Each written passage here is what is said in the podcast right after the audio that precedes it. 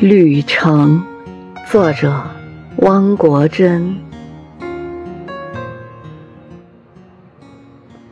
意志倒下的时候，生命也就不再屹立。歪歪斜斜的身影，又怎奈得秋夜萧瑟，晚来风急垂下头颅，只是为了让思想扬起。你若有一个不屈的灵魂，脚下就会有一片坚实的土地。无论走向何方，都会有无数双眼睛跟随着你。